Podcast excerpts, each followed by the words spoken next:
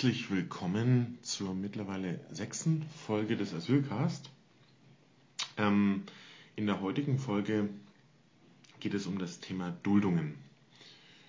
Das Thema Duldungen selbst wird auch in den Medien immer wieder diskutiert und spielt auch in Debatten eine Rolle, wenn es um Thema Integration geht, wo wirklich verschiedenste politische Seiten ähm, mehr oder weniger aufeinander fallen.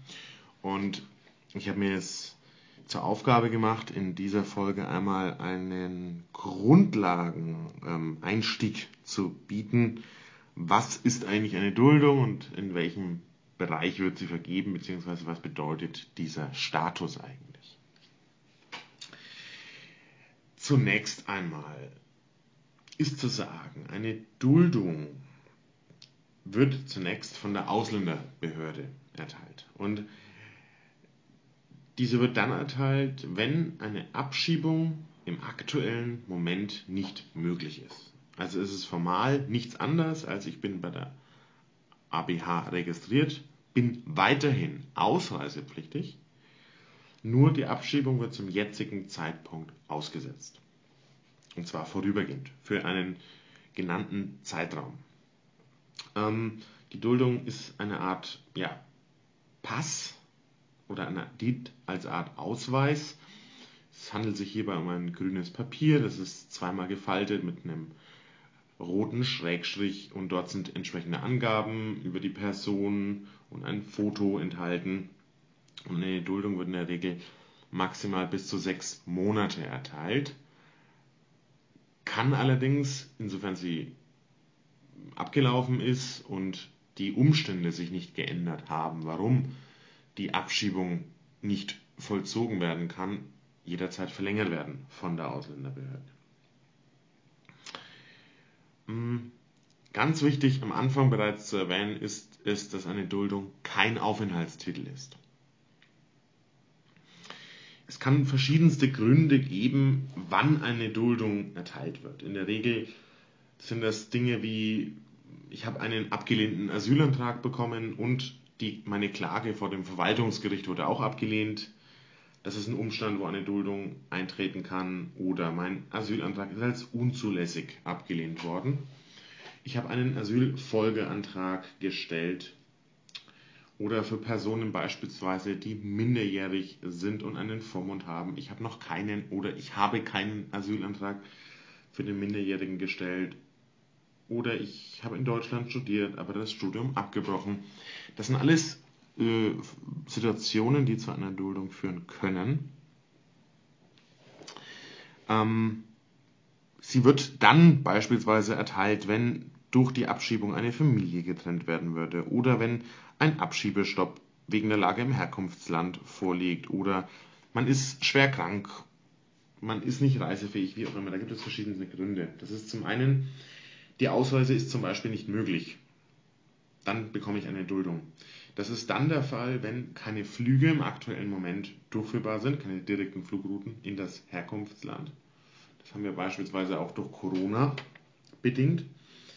Oder das Herkunftsland möchte die Person einfach nicht aufnehmen oder die Abschiebung ist auch noch nicht organisiert worden.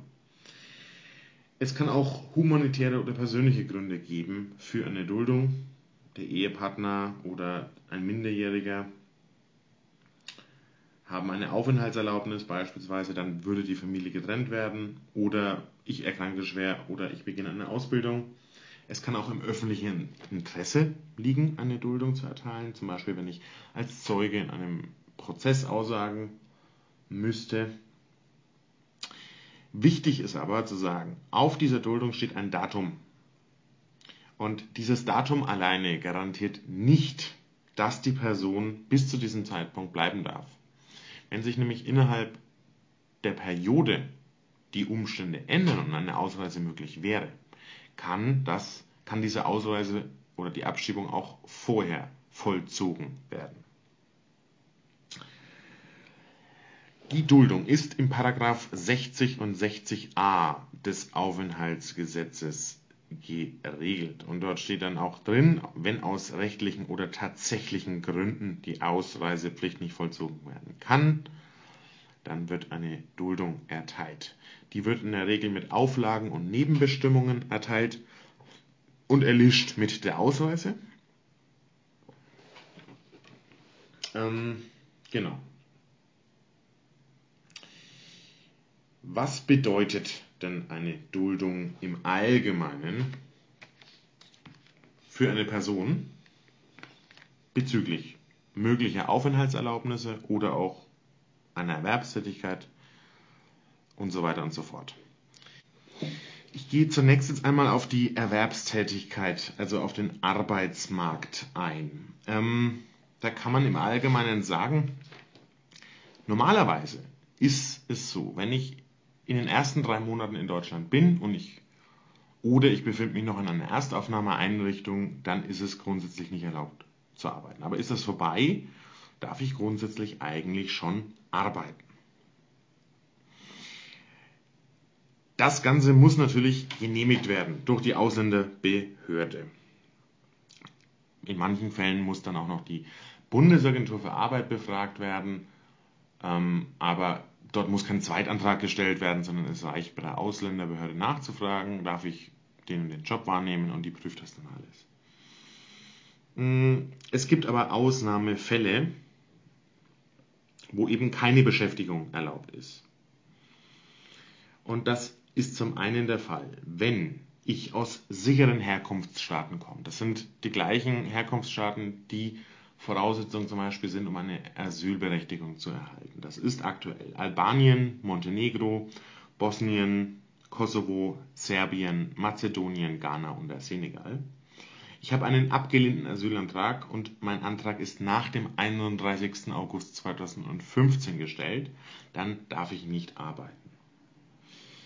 Ähm, ein Arbeitsverbot kann gelten, wenn ich nur eingereist bin, um Leistungen nach dem Asylbewerberleistungsgesetz zu erhalten. Oder wenn die Gründe, warum die Abschiebung nicht vollzogen werden kann, von mir zu vertreten ist. Das sind zum Beispiel Fälle wie Passlosigkeit oder falsche Angaben, Täuschung. Dann darf ich nicht arbeiten. Das sei einmal vorweg gesagt. Hm, eine Duldung beinhaltet auch immer eine Residenzpflicht im Bundesland, aber in der Regel erlischt auch die nach drei Monaten, beziehungsweise kann auch eine ABH diese erweitern. Also, was heißt erweitern? Den Umkreis erweitern dafür. Wie schaut es mit einer Duldung aus in Bezug auf Sozialleistungen? Es gibt grundsätzlich keinen Anspruch damit auf Arbeitslosengeld 2 oder Sozialhilfe, sondern nach Asylbewerberleistungsgesetz wird das Ganze in der Regel ausgezahlt. Das heißt, der notwendige Bedarf für Ernährung, Unterkunft, Heizung etc. wird gedeckt, Gebrauchs- und Verbrauchsgüter in der Regel als Sachleistungen ausgeteilt. Manchmal, in manchen Fällen gibt es Wertgutscheine, beziehungsweise es gibt auch Taschengeld. Ab dem 15. Lebensjahr war das der Stand von 40,90 Euro monatlich. Ähm, wenn ich allerdings selbst am Vollzug der Abschiebung beteiligt war, dann gibt es kein, keine Bargeldauszahlungen. Mit einer Duldung gibt es keinen Rechtsanspruch auf kostenfreie Teilnahme am Integrationskurs. Das kann nur eventuell stattfinden.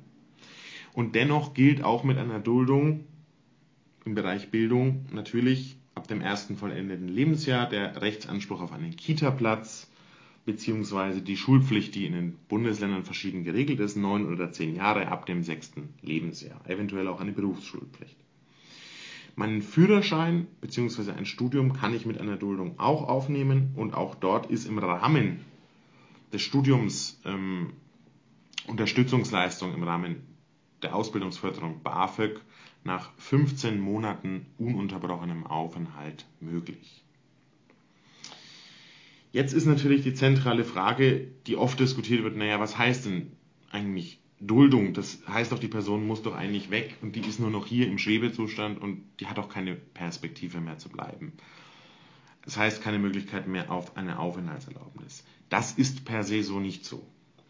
Ähm, da muss man dann schon unterscheiden. Es gibt verschiedene Möglichkeiten, auch mit einer Duldung noch eine Aufenthaltserlaubnis zu bekommen. Das kann zum Beispiel nach 23a im Aufenthaltsgesetz sein, wenn es dringende humanitäre oder persönliche Gründe gibt, kann doch eine Härtefallkommission, die dann entsprechende Lebensumstände und sonst was berücksichtigt, eine Aufenthaltserlaubnis nach diesem Paragraphen erteilt werden. Es gibt dann auch noch beispielsweise, darauf gehe ich dann später nochmal ein, die Sonderform der Ausbildungsduldung, dass ich für die Dauer meiner Ausbildung hier bleiben kann, Paragraph 60a. Es gibt auch die Möglichkeit, nach 25 Absatz 5 Aufenthaltsgesetz eine Aufenthaltserlaubnis aus humanitären Gründen zu erhalten.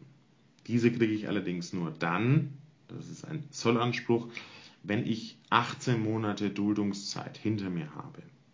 Und wenn die Gründe, weswegen der Ausreise gehindert wurde oder die freiwillige Ausreise unzumutbar war, nicht in mir liegen. Und dann gelten natürlich die allgemeinen Voraussetzungen des Aufenthaltsgesetzes, die ich auch noch habe. Das heißt, Stichwort, ja, wie schaut es denn eigentlich aus mit Lebensunterhalt? Wobei auch da geguckt werden muss seitens der HBH. Gut integrierte junge Menschen könnten eine Mitduldung können eine Aufenthaltserlaubnis nach 25a erhalten. Und zwar, wenn ich seit vier Jahren in Deutschland bin und vor dem 21. Lebensjahr ähm, Minderjährige beziehungsweise auch Eltern können, wenn die in, was weiß ich, das Kind oder der Ehepartner beispielsweise eine entsprechende Aufenthaltserlaubnis hat, nach 25a, auch eine Duldung erhalten, aber auch hierfür muss zum Beispiel der Lebensunterhalt gesichert sein. Nach 25b kann ich auch eine Aufenthaltserlaubnis bekommen, wenn ich seit acht Jahren in Deutschland bin beziehungsweise mit einem minderjährigen Kind seit sechs Jahren. Und auch dort natürlich, Sprachniveau wird mindestens A2 verlangt und der Lebensunterhalt muss gedeckt sein. Das heißt, es gibt dennoch verschiedene Möglichkeiten, auch im Rahmen dessen, dass ich eigentlich eine Duldung habe, noch bleiben zu können. Das ist doch mal wichtig festzuhalten, weil das manchmal übersehen wird. Jetzt möchte ich nochmal auf ein paar Änderungen und aktuelle Duldungsformen eingehen, ohne dass ich das jetzt im Detail machen möchte. Und zwar nochmal die Ausbildungsduldung. Die ist auch im Paragraph 60c geregelt und dort gibt es auch Veränderungen seit Januar 2020. Ähm, die Ausbildungsduldung gilt normalerweise für eine qualifizierte Berufsausbildung. Die dauert in der Regel mindestens zwei Jahre, zwei bis drei Jahre. Und für die Dauer der Ausbildung bekomme ich diese Duldung. Hm, man hat früher gesagt, gut, es muss eine qualifizierte Ausbildung sein. Das hat sich jetzt geändert. Jetzt gilt das Ganze auch für Helferberufe. Das ist im Krankenpflegebereich zum Beispiel sehr wichtig. Wenn die Ausbildung abgebrochen wird, habe ich noch die Möglichkeit, eine weitere Duldung zu erhalten für sechs Monate, aber das nur einmal, einen neuen Ausbildungsplatz zu suchen. Und wenn die Ausbildung abgeschlossen wurde, habe ich die Möglichkeit für sechs Monate danach einen Arbeitsplatz zu suchen. Und habe ich dann den Arbeitsplatz beispielsweise, kann ich nach 18a ganz normal eine Aufenthaltserlaubnis für Erwerbstätigkeit für zwei Jahre bekommen. Das ist so das eine. Dann gibt es die Beschäftigungsduldung. Hm, die wurde jetzt neu eingeführt, seit im Januar 2020 im Paragraph 60d und ist bis Ende 2023 befristet. Die hat relativ komplizierte Voraussetzungen. Die Einreise muss vor dem 1. August 2018 stattgefunden haben. Die Identität muss geklärt sein. Ich muss mindestens zwölf Monate eine Duldung besitzen. Und ich muss seit mindestens 18 Monaten mindestens 35 Stunden die Woche, Alleinerziehende 20 Stunden die Woche arbeiten. Der Lebensunterhalt muss seit 12 Monaten gesichert sein, Sprachniveau mindestens A2 und wenn verpflichtende Integrationskurse auferlegt wurden seitens der ABH, muss diese erfolgreich abgeschlossen sein. Ich darf auch nicht strafrechtlich verurteilt sein. Ähm, und nach 30 Monaten kann ich nach 25b eine Aufenthaltserlaubnis bekommen. Das wurde jetzt neu eingeführt, wird allerdings kritisch gesehen, weil das eben schwierig ist zu sagen, ja, ich habe mindestens seit 12 Monaten Duldung und seit 18 Monaten eine Beschäftigung. Das heißt, es wird wahrscheinlich auch nicht so viele Menschen treffen, aber das ist gerade in der Praxisphase oder in der Testphase. Ähm,